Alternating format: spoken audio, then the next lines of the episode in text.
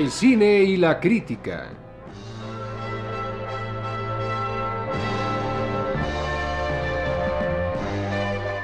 La serie que sintetiza la reciente decadiza.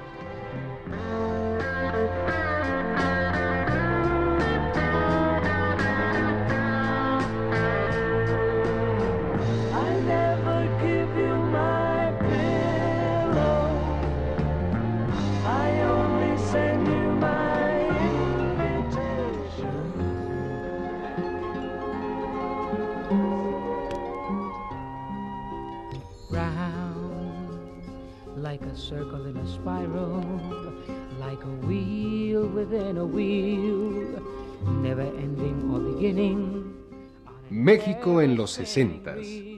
La década es turbia, angustiosa, festiva, miserable, espléndida, represiva, magnífica, deprimente. Los 60 es a la vez una idea convencional y una realidad innegable. Los 60 en México. El país cobra conciencia de sí y a continuación procura olvidarse de su hallazgo. Windmills of your mind, like a tunnel that you follow to a tunnel of its own, down a hollow to a cavern where the sun has never shone. Like a dog. Los integrantes del programa El Cine y la Crítica han intensificado y acrecido su ambición. En vez de conformarse con que nadie los oiga, ahora han decidido que nadie debe verlos. Por lo tanto, se han lanzado a una desatada serie de conferencias que, bien interpretadas y distribuidas en los variados rumbos de la ciudad, han llevado la gloria de su anonimato mucho más lejos de las típicas fronteras hertzianas. En días pasados, en el Museo de la Ciudad de México, en un ciclo intitulado El adjetivo de los sesentas, los integrantes del cine y la crítica desarrollaron el tema Historiografía social de México en la década. Por supuesto, el tema permaneció intocado, pero fue pretexto u oportunidad, como se prefiera, de una serie de anécdotas. Anécdotas que, al incidir de una manera lejana o remota en el tema, justificaban la presencia, por un lado, y por otra parte, daban la oportunidad de confirmar que la popularidad es un don que nos ha sido negado.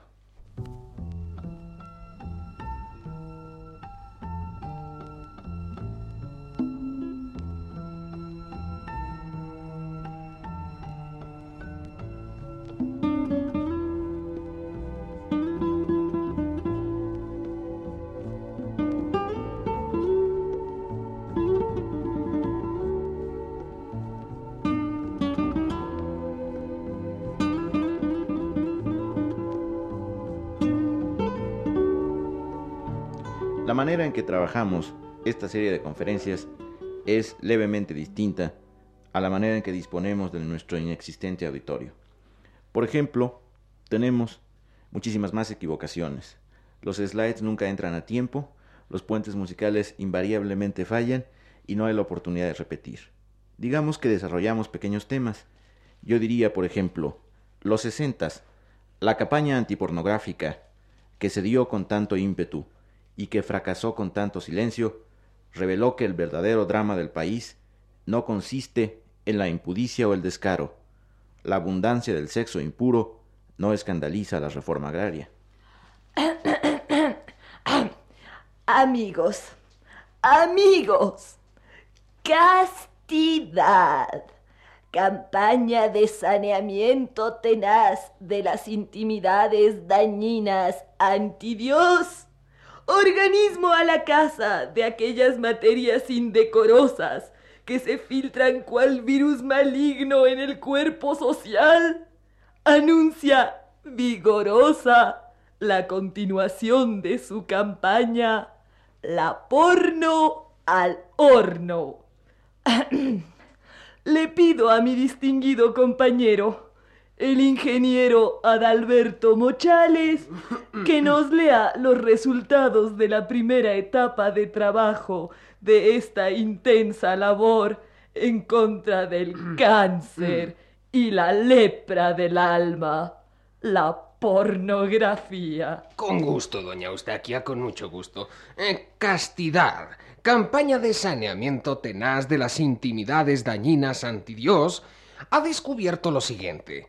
Un 49% de las mujeres mexicanas casadas mayores de 20 años atribuyen su fracaso en la vida matrimonial al hecho de haber leído el librejo llamado Lolita antes de casarse.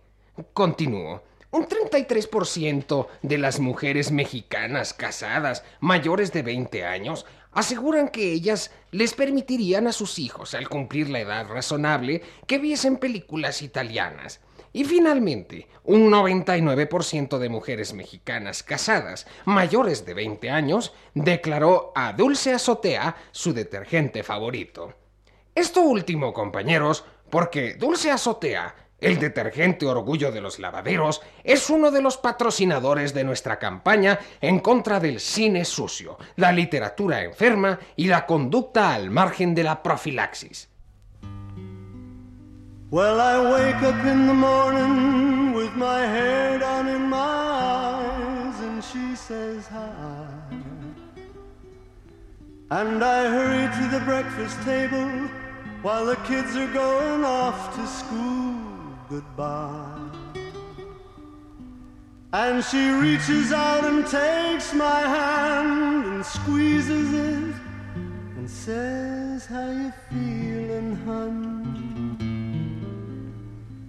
And I look across at smiling lips that warm my heart. Un personaje que se estableció en la década, el Junior Executive. El país crece, la industria florece y la pobreza no nos merece. El Junior Executive es tan perfecto que casi, casi podría haber nacido en los Estados Unidos. Permítame usted hacerle algunas preguntas, señor. Sí, diga, diga, diga. Bueno, mire usted.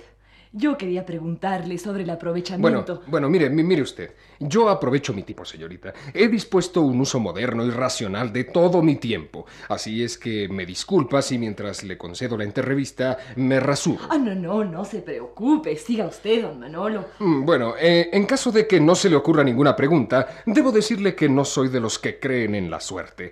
Yo creo en el trabajo, en el ahorro, en la constancia, en la energía y en el dinamismo. ¿Usted no ha oído hablar del método trullo del tiempo íntegramente aprovechado? Consígaselo y regáleselo a su novio. Lo volverá importante. Ah, ¿y, y qué es lo que enseña este método trullo, señor caballerango? Ah, viene en discos con folleto y enseña que una tarde perdida nadie la recupera. Eh, un ejecutivo debe emplear todas sus horas en ser alguien. Por ejemplo, eh, yo la recibo a usted, entrevistadora del periódico El Clamor Neoporfiriano. Pero eso es una parte de mi tiempo. Así que mientras le contesto, firmo acuerdos. Acuerdos que todavía no tomo, pero que ya están firmados desde ahora. Ahorro tiempo, ¿ve usted? Eh, ahora me, me- pongo a hacer eh, push-ups, push-ups. Eh, ¿Cómo le dicen en México? Ah, sí, sí, sí, lagartijas. Un, dos, tres, un, dos, tres, un, dos, tres. Ah, el cuerpo sano es garantía de la mente equilibrada. Ni hablar. También practico natación, esquí, polo, golf y deportes invernales como la gripe. no me haga caso, no me haga caso. El método Trullo recomienda humor y trae chistes apropiados para todas las reuniones. Ahora voy a practicar mi lección de Tagalog. Un ejecutivo debe saber varios idiomas. No diré que todos a la perfección, pero sí rudimentos necesarios como para entenderse en los hoteles de 40 países. Sí, desde luego. Y, y dígame, don Manolo, ¿a qué cree usted deber su alta posición? Ah, a mi esfuerzo, of course. Me oui, that's the only fashionable answer. A mi esfuerzo y al recuerdo inolvidable de mi padre, que todavía ni ha muerto, pero que confió en mí dejándome a cargo del consejo de administración de su empresa cuando tenía yo 14 años de edad, y por tanto podía esperarse de mí, pues, eh, cierta inmadurez. Échele un look a su retrato. Mire usted, qué porte. Bueno, y la dejo porque necesito irme al rato a Acapulco. Eh, Ese fin de semana y el tiempo íntegramente aprovechado exige descanso. Descanso y práctica de relaciones públicas. Se la vi. Groovy man.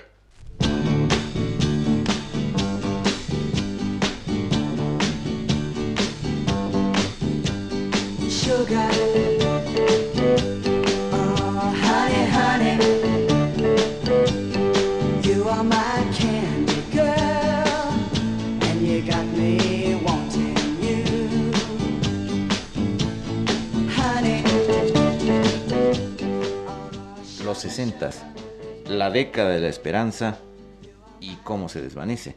¿En qué confiábamos los mexicanos? En la renovación de todo, porque de otra manera pinto mi calavera y ya no juego. La renovación, digamos, del cine nacional. Fuera las momias, abajo Gabaldón, el indio, Chano Grueta, Ismael Rodríguez. Aquí venían nuestros cuates a renovarlo todo con su cine experimental y distinto y a continuación, señoras y señores, una escena de Ambigua Guadalupe, película mexicana de la nueva ola. Profundidad psicológica. El cineasta mexicano de vanguardia descubre a la mujer.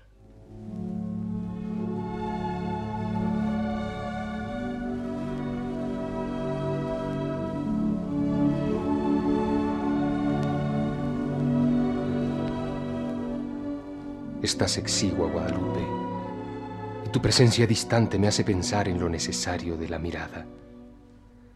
Hace diez años que nos casamos y aún no me diriges la palabra. Sé que una terrible obsesión te conduce a esa lejanía, o de otro modo hubieses expresado un saludo siquiera. Estás contigo, Guadalupe, y sin embargo siento que la revelación del Espíritu es superior a la gracia de la presencia. Contéstame, Guadalupe, que con tal de aliviar la distancia entre la mirada y el objeto, soy capaz de asesinarte. Mis manos tiemblan, el pulso me falla y... Oh, ambigua Guadalupe, ¿qué hago? La presión de mis dedos hace ambivalente tu cuello remoto. Estás muriendo, Guadalupe, y ni así me hablas. Oh, oh misterio del arte. ¿Por qué tu madre no me dijo a tiempo que eras muda?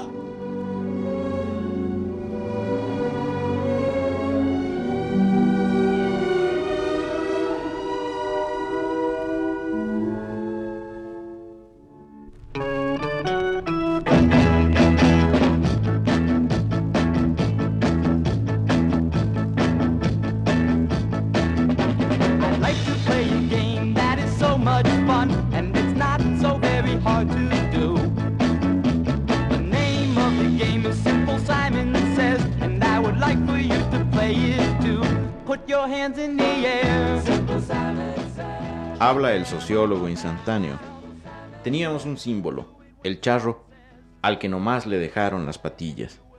Disponíamos de una hembra ideal, la china poblana, y Amalia Hernández se le expropió. Los nopales se extinguen y ya nadie es tan águila como para volver nutricia a una serpiente. La década del 60 captó la neta y empezó a fabricar símbolos. Obsequio de los sesentas. Los planitólogos, símbolo de la honda preocupación por el porvenir. Contemplen este organograma. Están aquí ampliamente detalladas las funciones que le corresponden a cada departamento, el nivel de interés que es preciso depositar de acuerdo a los temas y la jerarquización de los procedimientos administrativos directos. Eso en lo que se refiere a la distribución inicial básica de proyectos escalafonarios ascendentes. En cuanto al proyecto que hoy se propone a nuestra atención, a saber, y dos puntos, la repartición de la parte de preocupación moral que le corresponde a cada mexicano ante la situación de las comunidades étnicas marginales, nuestra diagramación seccional establece en materia de prioridades el levantamiento de un estudio prolijo, que a efecto de trabajo llamaremos psicomapa etnodistributivo alternado, donde se consigne la edad variable de todos los habitantes de la República con sus actitudes psíquicas correspondientes. Afirmamos que edad variable porque la tendencia cronológica de la población en los países subdesarrollados de tasa de crecimiento medio, la tendencia cronológica de la población, repetimos, es a crecer. Eh, luego del psicomapa procederemos a inventariar los daños causados a las comunidades étnicas marginales por la sociedad de consumo, circunscribiéndonos en principio a la distribución ideológica del ingreso nacional bruto.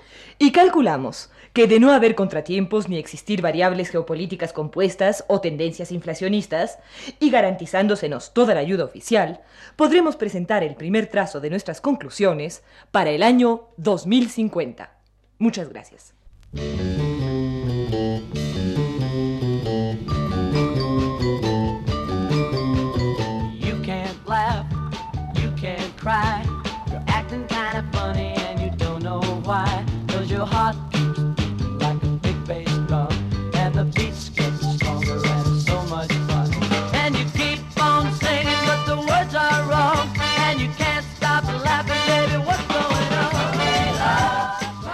Durante algunos años, efímeros por supuesto, los 60 mexicanos dispusieron de un lugar que intentó expresarlos con brillo y desafío.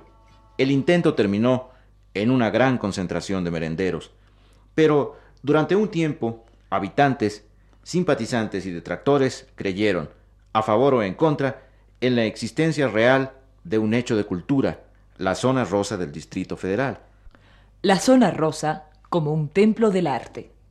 Un género típico de la zona rosa, la moraleja cataclísmica. Maestro, ¿por qué los árboles no me dejan ver el bosque? Porque están talados, hija mía. Moraleja cataclísmica. No busques el ascenso de tu ego, sino la humildad en la belleza. Proverbio Zen. Hermoso es el sonido de dos manos aplaudiendo. Pero ¿cuál será el sonido de toda una asamblea aplaudiendo? Happening. Introducción al turismo zen. He visto la verdad, he contemplado la verdad, he amado a la verdad, como una luz incandescente, como un faro luminoso, como una flecha que dispara contra un arco. He poseído a la verdad. Acabo de regresar de Huautla.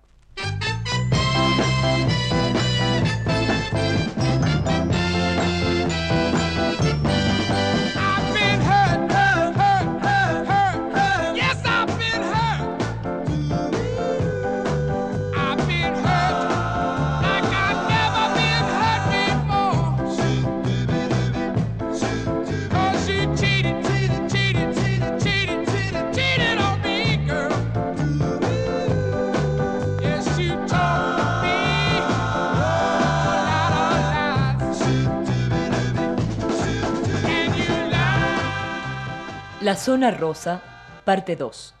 El auge popular del pop. Tienes que ver lo último que estoy haciendo. Está padrísimo. No, nadita que ver con lo que hacía antes. Como que nunca creí mucho en la pintura realista, ¿ves? Pero en cambio, no. ¿Para qué te platico? Velo. Pinté una serie de cervezas Tecate, unas latas de jugos de la Fortaleza, unos chipocles La Fortuna y una Josefita de 18 metros por 18. ¿Verdad que estoy integrando plásticamente mi realidad, conformando lo cotidiano con la original superioridad del arte? Y además, tengo un retrato rojo de Fanny Cano y una serie de retratos en negativo con fondo verde de Lucha Villa. De veras que me integré bien padre a la cosmovisión socioartística. La trivia es un juego pop. Tiene una sola regla. Que el contenido de las preguntas carezca, absolutamente, de cualquier importancia. Hoy presentaremos una variedad de trivia. La trivia negra. Ejemplos, ¿Cómo se llamaba el caricaturista que con su puntería en un banquete dejó definitivamente establecido el principio de la renovación de los sexenios? ¿Cuál es el número de placas del carro del pato Donald? ¿Y cuál es su relación con la teoría dinámica del sufragio efectivo? ¿quién pronunció la célebre frase Si querían sangre, con la que yo he derramado es bastante? ¿El corazón del Cristo licuable de Venecia? ¿El cura Matamoros? ¿O el conde Drácula?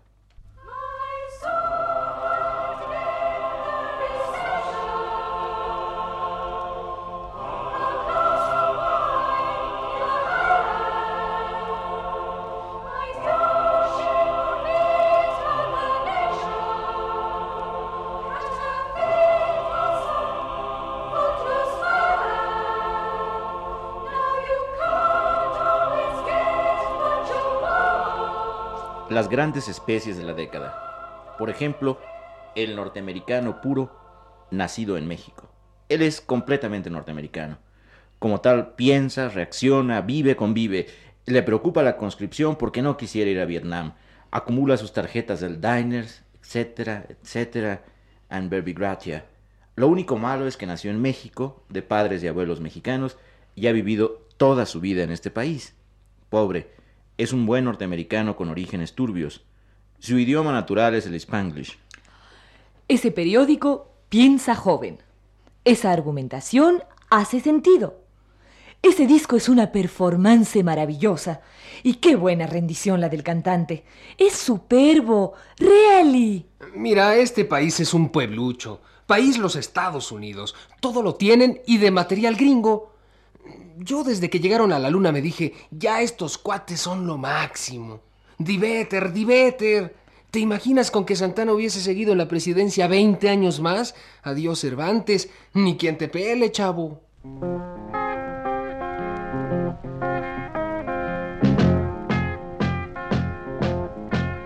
Imagine me and you, I do. I think about you day and night. It's only right to think about the girl you love and hold her tight. So happy together. If I should call you up, invest a dime, and you say you belong to me. Dos cultos de los sesentas, el de la astrología y el del pronóstico. Finalmente lo mismo, quienes disciernen todo a partir de en qué día naciste y quienes supieron la suprema verdad desde el principio. Ay, no, querido. Yo de plano pedí el divorcio. Fíjate, fíjate. Un día al tonto ese se le cae la cartera y que veo su cartilla. Y ay, Dios, ¿qué crees? Nomás dime, ¿qué crees? No sé, Gudelia, no adivino. Pues que era Capricornio, darling. Oh. Capricornio. Y Capricornio y Tauro no se llevan. Son el impulso de la destrucción y el impulso del orden. Él me había hecho creer que era Leo y por eso me casé. Ya pedí el divorcio. Y cuando le conté al abogado cómo estuvo el engaño, me dijo que tengo grandes probabilidades de ganar. Él es Géminis y está casado con Libra. Y cree que me conviene un cáncer. Ay, ¿cómo la ves tú? El culto de la anticipación, quienes siempre lo supieron, quienes estuvieron con él desde el principio. Mira, aquí está Yello que no me dejará mentir. Dile, Yello, ¿qué nombre te dije el 22 de septiembre de 1965? ¿Qué nombre? No, sí, pues, pues de veras que se fue, Te digo, si yo Colón. Si esos son pálpitos, manito, premoniciones. Un día me desperté afiebrado y le advertí a mi mujer, Concha, yo creo que es él. Acabo de tener un sueño. Prepara mi mejor traje para mañana. Y así fue, así fue. Ahora que después de eso, pues tengo gran confianza en mi futuro. Y merecida, Kike, merecida.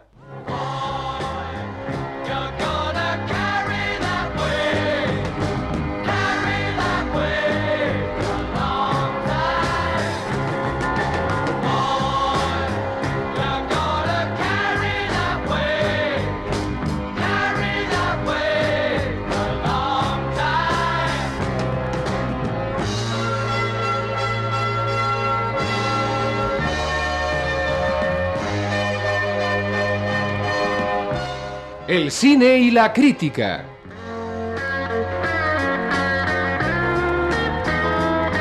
La serie que sintetiza la reciente decadiza.